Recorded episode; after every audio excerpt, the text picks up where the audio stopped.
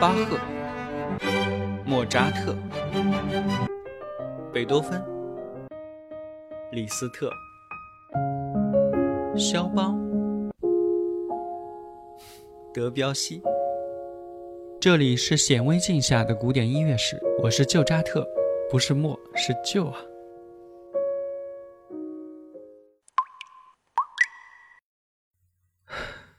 哼，还是躺着录节目舒服呀。我现在就躺着跟你们说话哈。嗯，开头先插一句题外话啊，就是我们这个节目不是在苹果播客、小宇宙还有喜马拉雅同步更新嘛？啊，近期小宇宙的用户应该也看到我发的公告了，就是如果你那边出现节目下架，或者是单集丢失呀，或者多集丢失听不到了，因为不可抗力啊，啊，现在那边也不让直接说，所以呢，就嗯，如果你还想听到按顺序播放的完整的节目的话，欢迎移步喜马拉雅或者是苹果播客，你可以直接搜这个节目的名字或者是我的 ID 啊，应该都是可以搜出来的。搜名字的话就是显微镜下的古典音乐史，然后搜 ID 的话就一样，还是旧扎特啊。OK，啊，那我们开始今天的节目。你马上要听到的呢是巴赫的 D 大调第五号勃兰登堡协奏曲第三乐章。若干年以后啊，我依然会想起当年我第一次听巴赫这套勃兰登堡协奏曲的下午。那是当时还很幼稚的我第一次意识到一件事情，就是原来乐器是可以说话的呀。不得不说，巴赫祖师爷确实厉害啊，应该是不得不再说一遍。有句话怎么说来着？它让每一件乐器都充满尊严。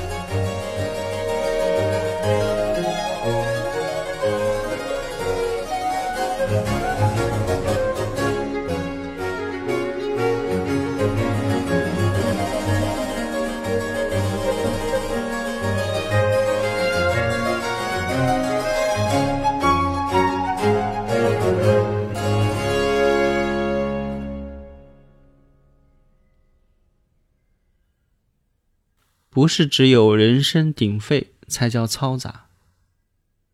人声如果表现音乐不够恰如其分，那对我来说就是分神了，常常就是太吵了。感觉有很多那种词藻啊、文案赋予的那种激情，还有伤感，在我看来都是很多余的。本质上，他们都是上赶着要跟你煽情，跟你要共鸣。但这个时候呢，我一般是不会把我的共鸣交出去的。这种东西听多了，精神就会有一种很疲惫的感觉，因为他是在抓你嘛，他要吸取你的注意力。所以就我个人啊，或者说像我这一类的欣赏者而言，往往更偏好的是自己主动去探索和发现美，而不是要把美硬塞给我。乐器呢，通常是为主题服务的，他们一般是不怎么说话的。但如果有一天啊，你不小心抓到了它，抓到了某件乐器，它刚好在喃喃自语，那就很惊喜了。进一步说啊，其实每一件器乐啊都有自己的表达，他们用不一样的音色或者手法讲自己的音乐语言。所以从那时候起啊，我开始意识到，乐器并不是什么制造完美声响或者是时髦效果的道具。他们应该是一件又一件锐化个体感知能力的武器，只有最敏感的人才能抓到最细微的变化，体会到作者或者艺术家不为人知的用心，或者狡黠，甚至是他们无意间暴露出来的一份真我。什么是品味啊？只有留心看的人才会注意到的细节，那个叫品味。让不想注意的人也要注意到它，那是暴发户审美。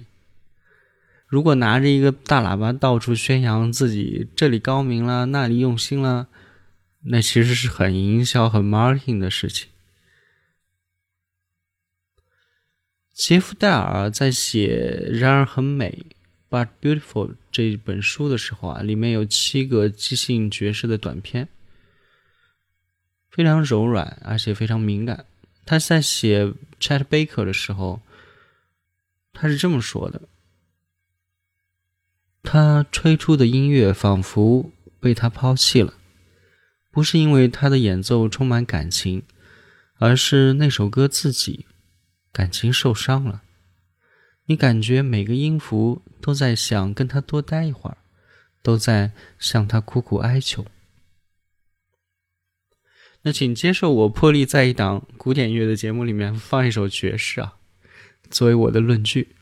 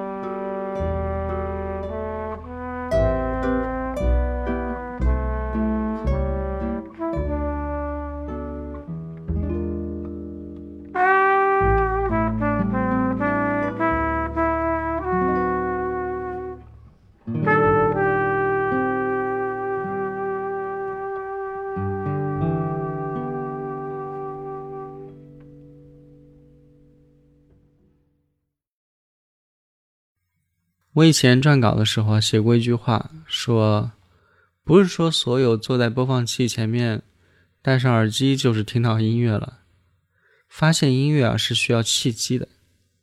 所以这一篇啊，我想讲一种听曲子的方法。其实总的来说，所有的音乐欣赏不过就是在解决两个问题：一个是听不懂的问题，第二个是不会听的问题。我们在第九十九期《无障碍欣赏古典音乐指南》里面解决了听不懂这个精神负担。那一百零三期我们聊了为什么人人都能听懂古典音乐，因为人人都有联觉。你可能会觉得，哎，我好像能听懂一些音乐了。甚至在一百零四期，我还做了贝多芬的第九交响曲第四乐章的导听啊，啊，你可以顺着我给的结构慢慢去理解它每一段的细节，然后动用自己的联联觉去感受它到底说了什么。那么到这一期呢，我觉得我们是时候该去着手解决不会听的一些问题了。主要是解决这个会的问题啊，打引号的这个会，所以就小范围的、通俗的讲一讲怎么听的问题啊。这套方法可以适用于严肃音乐，也适用于通俗音乐。当然，更系统的来讲，可能还会分再分很多期具体去聊啊。这这个我就不画饼了，以后到时候了，自然就咱们就就聊了啊。不要给任何日程，也不要催，也不要催主播，好吧？我们每个人啊，其实日常都会有听音乐的经验和能力。我会把它总结成被动时期和主动时期。被动时期呢，其实就类似于一个小孩儿吧，就是他只会被最夺人眼球、最抓耳朵、最夺取人注意力的那一小部分吸引。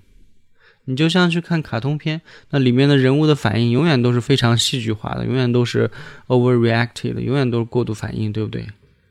因为如果没有这样明显的段落啊，那小孩小朋友就会失望呀，觉得太平了。打个比方啊，这就跟我这种感受，就跟我小时候看不进去那个电视剧版的《红楼梦》是一样的。我小时候一直觉得啊，就所有的古装戏应该都是有打戏的，都是有武打片段的。所以，嗯，看古装《红楼梦》那会儿就很急，就一直在那儿，他们在那儿姐姐妹妹没完没了了。就也一直也不打架，然后小时候我一直就觉得这是我看过最难看的电视剧了，后来才知道自己多无知啊！所以大了以后啊，才逐渐跨过了儿童时期的这个欣赏误区。我们大部分人听音乐啊，或者是所谓的审评音乐啊，其实也是处在这样一个被动能力期，他以为他懂了，其实他是被抓住了。那主动时期是什么样子呢？简单来说啊，主动时期是你的注意力啊，不再只是被最吸引眼球的那部分内容夺走了，你可能会避开最有价值被营销的那部分，然后细心的去挖掘、抓取一些比较细节的、非常契合你内心的、不为大多数人所知的精彩部分。你会开始听以前从来没有注意过的段落，然后重新去发现一件作品的精彩。和伟大。所以我常常说啊，听不懂真的没关系，欣赏是需要时间的，准确来说是需要时机。就好比拿我自己来说吧，那过了二十年，我再去听《梁祝》，我发现这么多年以来啊，我的《梁祝》其实一直听的都只有祝。只有祝英台，没有梁山伯，什么意思？只有小提琴，没有大提琴，因为小提琴实在确实太抓耳了，你的注意力很难不被它抓走，对不对？但如果你有一天静下心来，用心的去听它的每一个声部，去品它啊，用用中年人的话来说，就跟品茶一样去品它啊，你会发现这首曲子真正的高明之处。大提琴对小提琴的支持和附和，其实隐藏了作曲者对于梁祝这两个人物以及他们的关系最清醒的一个定义。尤其是在英英台抗婚的那个段落，其实不仅仅是祝英台她的绝望还有妻妾，也有梁山伯的无能还有无奈。请听《梁祝》，英台抗婚。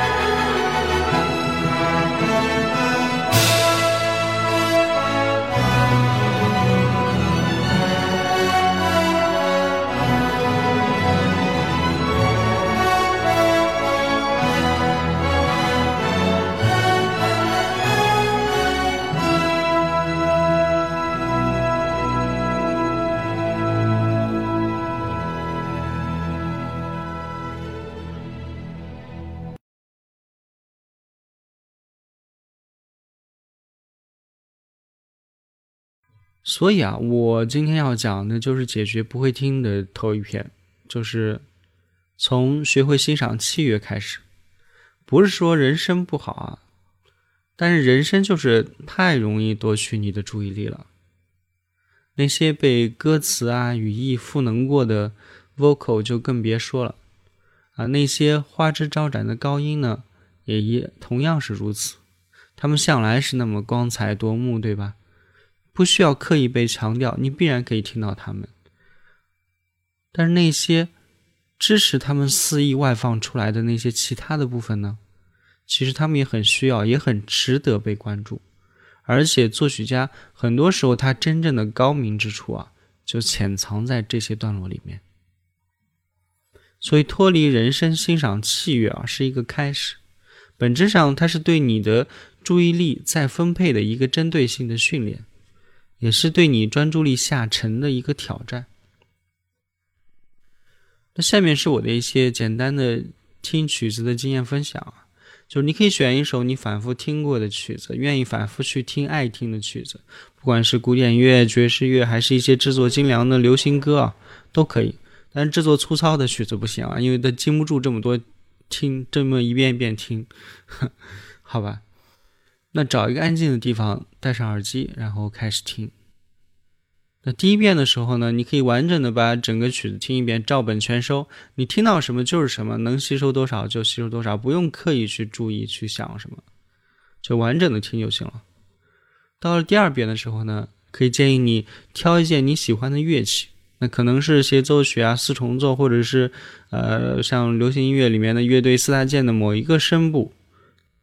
你忽略掉所有其他的声音，只需听你挑选的那件乐器，可能是小提琴啊、钢琴啊啊或者吉他、贝斯、鼓等等啊。贝斯可能略微有点难找啊，但是如果你耳机够好，你应该还是能找得到的。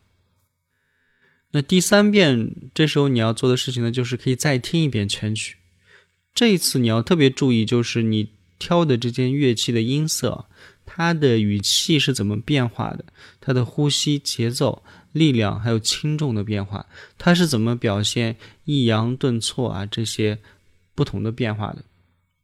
那到了第四遍的时候呢，你还去再听一遍，这个时候我们听的是什么呢？就是听的是这个乐器的段落设置。啊，它的一些长句，它的短句，那在整体的编曲还有协奏的框架内是怎么被布局的？就哪里有它的一席之地啊？它都在哪哪些地方、哪些框架之下出现？如果你挑的这个乐器是一个 solo 乐器啊，或者是它有 solo 的部分，那去再去听一遍它的 solo part，它的节奏是怎么变化的？它是快了还是慢了？旋律相对于主旋律是更长了还是更短？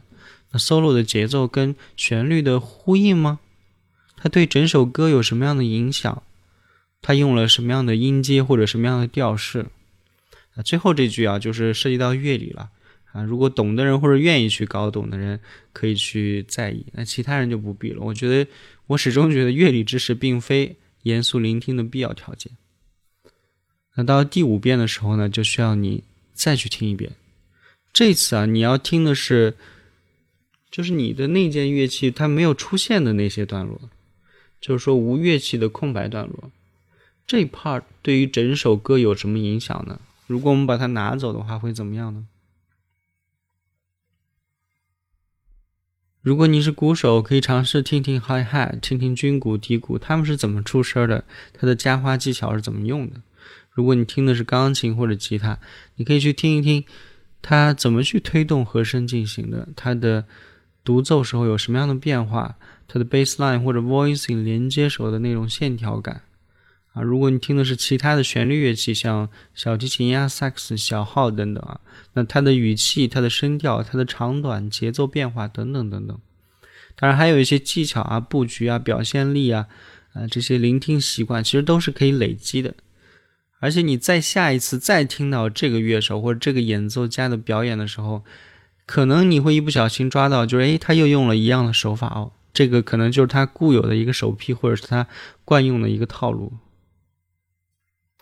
所以啊，如果你从其他人的作品中听到了跟你之前听的某其他的某一个人有一样的手法或者套路的话，也许你一去研究就发现，哦，原来前面这个人跟后面这个人。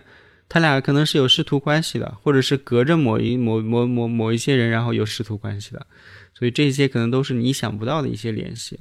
对于呃这个积累啊，对于了解更多的信息是非常有帮助的。这就是严肃聆听啊，就是你听的越多，你获得的东西就越多啊。对于形成所谓的品味啊、审美趣味啊，都是非常有帮助的，甚至它可能会影响到你的做事风格。或者说你自己去搞创作的时候，怎么样去布局你的深度的用心？对了，我补充一句啊，别看上面我一二三四五讲的好像很复杂啊，其实很多人过去都是这么做的呀。或者说你去反复听，大家都是有反复听某一首歌或者某一首曲子的这个经历吧？就听一首曲子听好多次，对不对？嗯，尤其是在那个你存了好多钱，好不容易存够钱啊，就能能买一张专辑，然后回到家里抱在怀里翻翻来覆去的这种反复去听的那种少年时代啊啊，就是那个 Golden Days。其实现在其实应该也还是有的，只不过大部分人可能没有像我这么用这种调理的方式去听。而且当代人有一个问题呢，就是大家得到音乐的方式太容易了。你随随便便打开一个 A P P，或者是这个在音乐视频网站啊，那就无数的风格、不同的作品啊，眼花缭乱的全部都涌进你的视野了。更不用说有一些在这些作品里面有一些妖艳骚包啊，打了打了引号的妖艳骚包，它本来就特别会抢你的注意力，对不对？所以长期泡在里面的人啊，很容易就不由自主的、不知不觉的听了好多东西，然后数量非常高，但是质量呢？而且那张你你内心里面觉得自这是我最喜欢的，我很愿意一遍遍去听的曲子，也因为你把时间浪费了在那些不同的。呃，也许是主动的，也许是被动的，然后浪费在那些不同的这些充满数量的乱七八糟的曲子里面之后，那些你那那首你最想听的曲子，或者你最愿意一遍遍听的专辑，反而被冷落了，反而只能静静的躺在你的收藏夹里面，然后等着落灰了。所以这就是很长一段时间里你必须要持久去对抗的一个大敌啊。那今天我的这期节目其实就给你一点点。在这方面对抗的小绝招。OK，那说着说着又快到本期节目的结尾了。嗯，我打算以第一人称视角复述一个故事，用来作为 ending。这故事呢是来自于指挥家伦纳德·伯恩斯坦。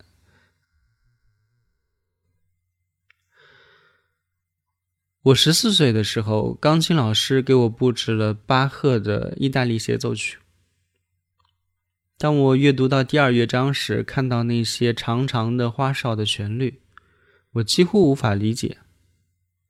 他们看起来是那样漫无目的的闲逛，他就这样走着，纺织出一条条长长的经线，将近五分多钟，完全不重复。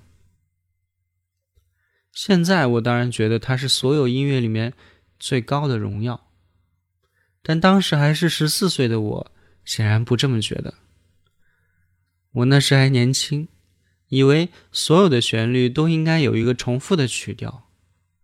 那是当时我还短暂的音乐经验教会我的，他告诉我我的耳朵应该这么去期待曲子。殊不知啊。有些历史上真正伟大的旋律，就是这一种。